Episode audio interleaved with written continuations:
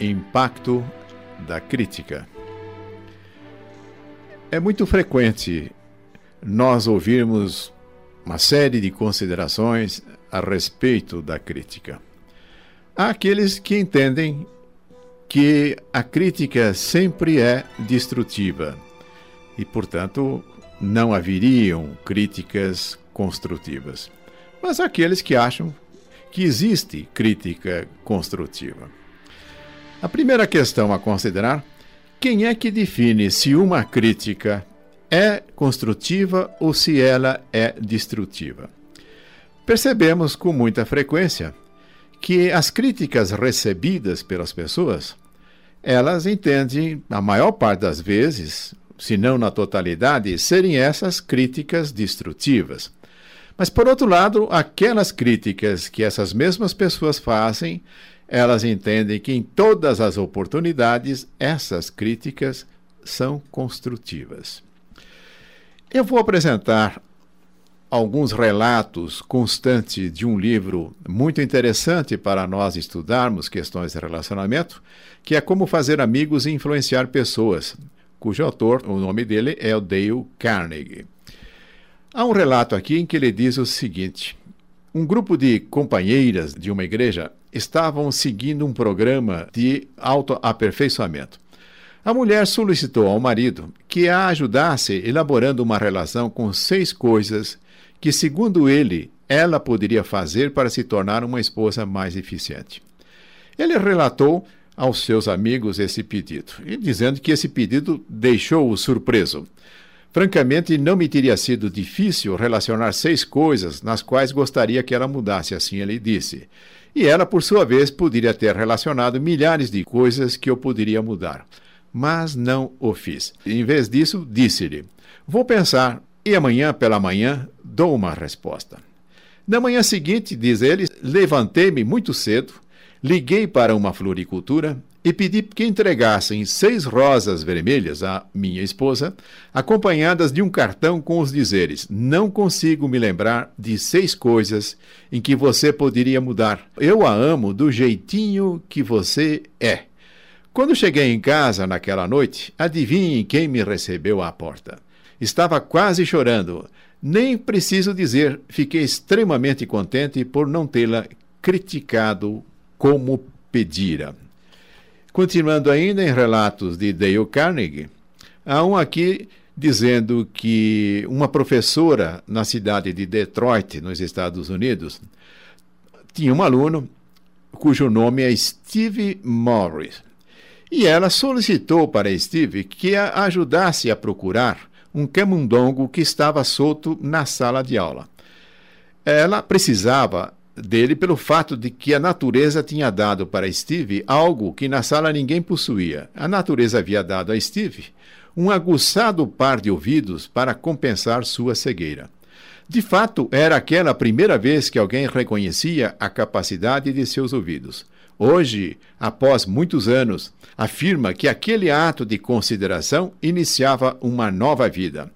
A partir daquele momento, começou a desenvolver seu dom auditivo e esforçou-se para tornar, sob o nome artístico de Stevie Wonder, um dos maiores cantores e compositores de música popular dos anos 70. Prosseguindo ainda, mais um relato. Uma pessoa de nome Pamela tinha como responsabilidade do seu trabalho supervisionar um auxiliar que não vinha trabalhando como se esperava. Os outros empregados zombavam dele e sujavam os corredores para provarem o péssimo serviço que ele prestava. A situação não era boa e a loja perdia em produtividade. Pamela, sem sucesso, procurou motivar esse homem. Notou, porém, que de quando em quando ele fazia bem determinado serviço. Fez questão de elogiá-lo por esses trabalhos bem feitos diante de todos os funcionários. Cada dia que passava, o trabalho dele foi melhorando. Muito em breve, tudo o que fazia resultava eficiente. Hoje ele é um funcionário excelente e todos o elogiam. O elogio honesto obteve resultados onde a crítica e a ridicularização falharam. Magoar as pessoas, além de não modificá-las, jamais as desperta para suas atividades. Os exemplos são suficientes para que nós percebamos o seguinte: em nenhum deles está presente a intenção da crítica. Muito ao contrário. A intenção revelada é no sentido de destacar aspectos positivos. Dentro daquilo que eu disse inicialmente, há aqueles que acham que existe crítica construtiva e outros acham que elas são totalmente destrutivas.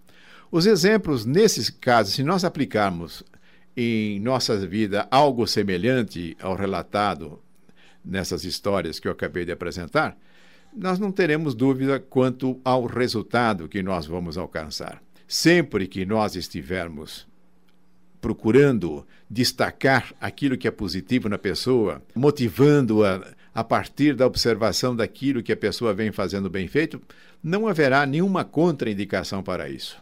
Em relação à crítica, nós podemos considerar várias coisas. Que tipo de reação, que tipo de resultado vamos alcançar na pessoa que recebe a crítica?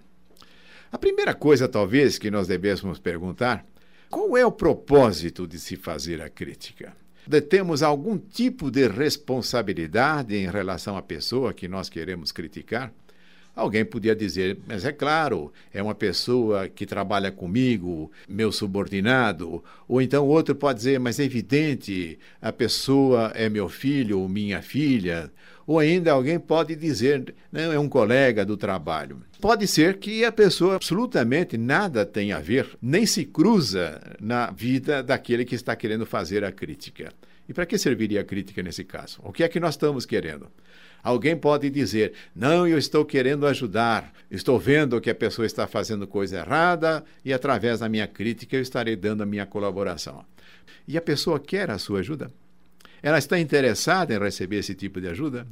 Ajuda se dá àquele que quer ajuda, especialmente nesses casos em que não há nenhum vínculo, nenhuma responsabilidade de nossa parte em relação às pessoas. Agora, pode ser, portanto, essas pessoas em que estejam de alguma forma vinculadas a nós, ou no campo profissional, ou na família. Aí podemos estar diante de duas opções. Adotar um procedimento semelhante àquele que eu apontei nas histórias que eu li, ou então partir para a crítica. Qual será dessas duas opções que terá maior chance de ser bem-sucedida? É aquela em que nós criticamos ou aquela em que nós procuramos destacar os pontos positivos da pessoa, procuramos motivá-la no sentido de que ela queira fazer a mudança, em que ela esteja interessada por ver vantagens em fazer isso. Mas se nós insistimos e a pessoa não está preparada para realizar aquela mudança, ou pode nem estar nem um pouco interessada em realizar aquela mudança, se porventura ficarmos insistindo, sempre através da crítica, de uma maneira persistente, insistindo, como disse, o que é que nós vamos produzir? Será que nós vamos conseguir manter a proximidade com essa pessoa? Ou isto é uma forma de nós produzirmos um afastamento? Quando isso se refere a pessoas de nossa família, é evidente que é um resultado altamente indesejável, porque nós queremos os nossos familiares próximos de nós, amigos nossos. Agora, se nós nos transformamos em algozes pela crítica e somente sabemos fazer isto, é evidente nós vamos ter dificuldade para tê-los como amigos. Mas se de um lado nós podemos enfrentar dúvidas, possa haver divergências entre as opiniões das pessoas a respeito de haver ou de não haver críticas construtivas, Talvez uma coisa nós possamos fazer: desenvolver uma capacidade de nós sabermos lidar com as críticas que nos são endereçadas. Podemos lembrar aquela colocação que se faz usualmente que se um dia alguém nos der uma cesta de limão, aprendamos a fazer uma extraordinária limonada no lugar de ficar reclamando do azedume que o limão possa estar trazendo consigo. A maneira em que nós recebemos as críticas isto sim pode fazer com que a crítica seja construtiva. Eu estaria mais propenso a entender que a crítica só é construtiva quando aquele que a recebe acaba sabendo lidar com ela, acaba tirando algum proveito daquilo que foi apresentado na forma de crítica. Há efetivamente uma vantagem de saber lidar com a crítica, porque é sempre provável que nas observações críticas hajam elementos que possam facilitar considerarmos no propósito de nós adotarmos, de procedermos a algum tipo de alteração no nosso comportamento, em nossas atitudes. Com isso, nós estaríamos desenvolvendo uma capacidade de não ficarmos ofendidos diante das críticas e tomá-lo como uma contingência da vida. As pessoas têm um hábito bastante presente em criticar. Vamos considerar isso como um propósito relevante, saber lidar com as críticas. Podemos considerar o outro lado. E se finalmente eu chegar à conclusão de que eu preciso fazer uma crítica, eu, pessoalmente, tenho muitas uh, dúvidas quanto à eficácia disso, mas vamos supor que entendamos que, de fato, pode haver benefício em fazer isso.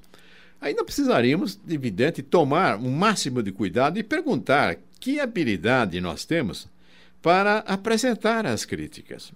Então vamos tomar o seguinte: as críticas devem ser dirigidas para a pessoa que está sendo criticada. Isso já tira qualquer propósito de nós criticarmos uma pessoa fazendo isso para outra pessoa que não a própria, que nós estamos elegendo como o objeto da nossa crítica.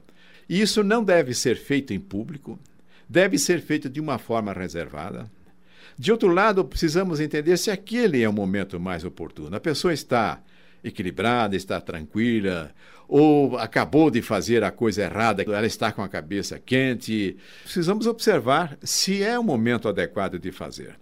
Agora, se nós vamos fazer uma reunião com a pessoa com o propósito de criticar, essa reunião vai ficar restrita apenas a crítica ou é possível nós termos uma abordagem mais ampla, em que vamos fazer uma conversa em que o início dela não vai ser com a crítica? Haveria muito mais sucesso se nós começássemos, inclusive, destacando aspectos positivos.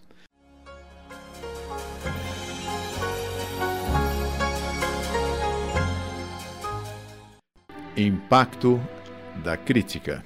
Estava apresentando aqui a possibilidade de as pessoas entenderem que a crítica é desejável e que devamos nos entregar a fazer isso, eu pessoalmente entendo que não é o melhor caminho. O melhor caminho é abordar pelo lado positivo, como eu mencionei nos episódios relatados. Porém, se quisermos ir por esse caminho, pelo menos devemos tomar algumas precauções. Nós temos que escolher o momento adequado, preparar a pessoa, comunicar aquilo que nós vamos fazer de uma forma clara, enquanto estivermos relatando a nossa crítica, não devemos fazer disso um monólogo. É necessário que a pessoa também tenha a possibilidade de apresentar a sua visão daquilo que está acontecendo. É muito comum, quando nós criticamos uma pessoa, produzimos ressentimento na pessoa, ou então fazer com que as pessoas logo passem a se justificar. E há também a possibilidade de tornar a pessoa criticada agressiva, e ela vai procurar devolver isso nos atacando também. Por isso nós temos que tomar muito cuidado. Continuo entendendo, a melhor opção é não criticar. A melhor opção é buscar identificar na pessoa aquilo que merece admiração, aquilo que merece ser reforçado. Dentro da proposta de apresentar relatos importantes para que nós possamos estudar essa questão, há aqui um texto que tem como título O Pai Perdoa. O autor desse texto é W. Livingstone Larnett. Esse texto já foi publicado em centenas de revistas. O pai perdoa diz o seguinte: Escute, filho. Enquanto falo isso, você está deitado, dormindo, uma mãozinha enfiada debaixo do seu rosto, os cachinhos louros molhados de suor grudados na fronte. Entrei sozinho no seu quarto. Há poucos minutos, enquanto eu estava sentado lendo meu jornal na biblioteca, fui assaltado por uma onda sufocante de remorso e, sentindo-me culpado, vim para ficar ao lado de sua cama. Andei pensando em algumas coisas, filho. Tenho sido intransigente com você. Na hora em que se trocava para ir à escola, ralhei com você por não enxugar direito o rosto com a toalha. Chamei-lhe atenção por não ter limpado os sapatos. Gritei furioso com você por ter atirado alguns de seus pertences no chão. Durante o café da manhã, também impliquei com algumas coisas. Você derramou o café fora da xícara, não mastigou a comida, pôs o cotovelo sobre a mesa, passou manteiga demais no pão. e quando começou a brincar e eu estava saindo para pegar o trem, você se virou, abanou a mão e disse: Tchau, papai. E franzindo o senho em resposta, eu lhe disse: Endireite esses ombros. De tardezinha, tudo recomeçou. Voltei e, quando cheguei perto da casa, vi-o ajoelhado jogando bolinha de gude. Suas meias estavam rasgadas. Humilhei-o diante de seus amiguinhos, fazendo-o entrar na minha frente. As meias são caras. Se você as comprasse, tomaria mais cuidado com elas. Mais tarde, quando eu lia na biblioteca, lembra-se de como me procurou timidamente uma espécie de mágoa impressa nos seus olhos? Quando afastei meu olhar do jornal, irritado com uma interrupção, você parou a porta. O que é que você quer? perguntei implacável. Você não disse nada, mas saiu correndo num ímpeto na minha direção, passou os braços em torno do meu pescoço e me beijou. Seus braços foram se apertando com uma afeição pura que Deus fazia crescer em seu coração e que nenhuma indiferença conseguiria extirpar. A seguir, retirou-se, subindo correndo os degraus da escada. Bem, meu filho, não passou muito tempo e meus dedos se afrouxaram. O jornal escorregou por entre eles e um medo terrível e nauseante tomou conta de mim. O que hábito está fazendo de mim? O hábito de ficar achando erros, de fazer reprimendas. Era dessa maneira que eu vinha recompensando por ser uma criança? Não que eu não o amasse, o fato é que eu esperava demais da juventude. Eu avaliava pelos padrões de minha própria vida. E havia tanto de bom e de belo e de verdadeiro no seu caráter. Seu coraçãozinho era tão grande quanto o sol que subia por detrás das colinas. E isto eu percebi pelo seu gesto espontâneo de correr e dar-me um beijo de boa noite. Nada mais importa nesta noite, filho. Entrei na penumbra de seu quarto e ajoelhei-me ao lado de sua cama envergonhado. Se você estivesse acordado, não compreenderia essas coisas. Mas amanhã eu serei um pai de verdade. Serei seu amigo, sofrerei quando você sofrer, rirei quando você rir, morderei minha língua quando palavras impacientes quiserem sair pela minha boca. Eu irei dizer a, e repetir como se fosse um ritual: ele é apenas um menino, um menininho. Receio que eu tenha visto até aqui como um homem feito. Mas olhando agora, filho, encolhido e amedrontado no seu ninho, certifico-me de que é um bebê. Ainda ontem esteve nos braços de sua mãe, a cabeça deitada no ombro dela. Exigi muito de você, exigi muito.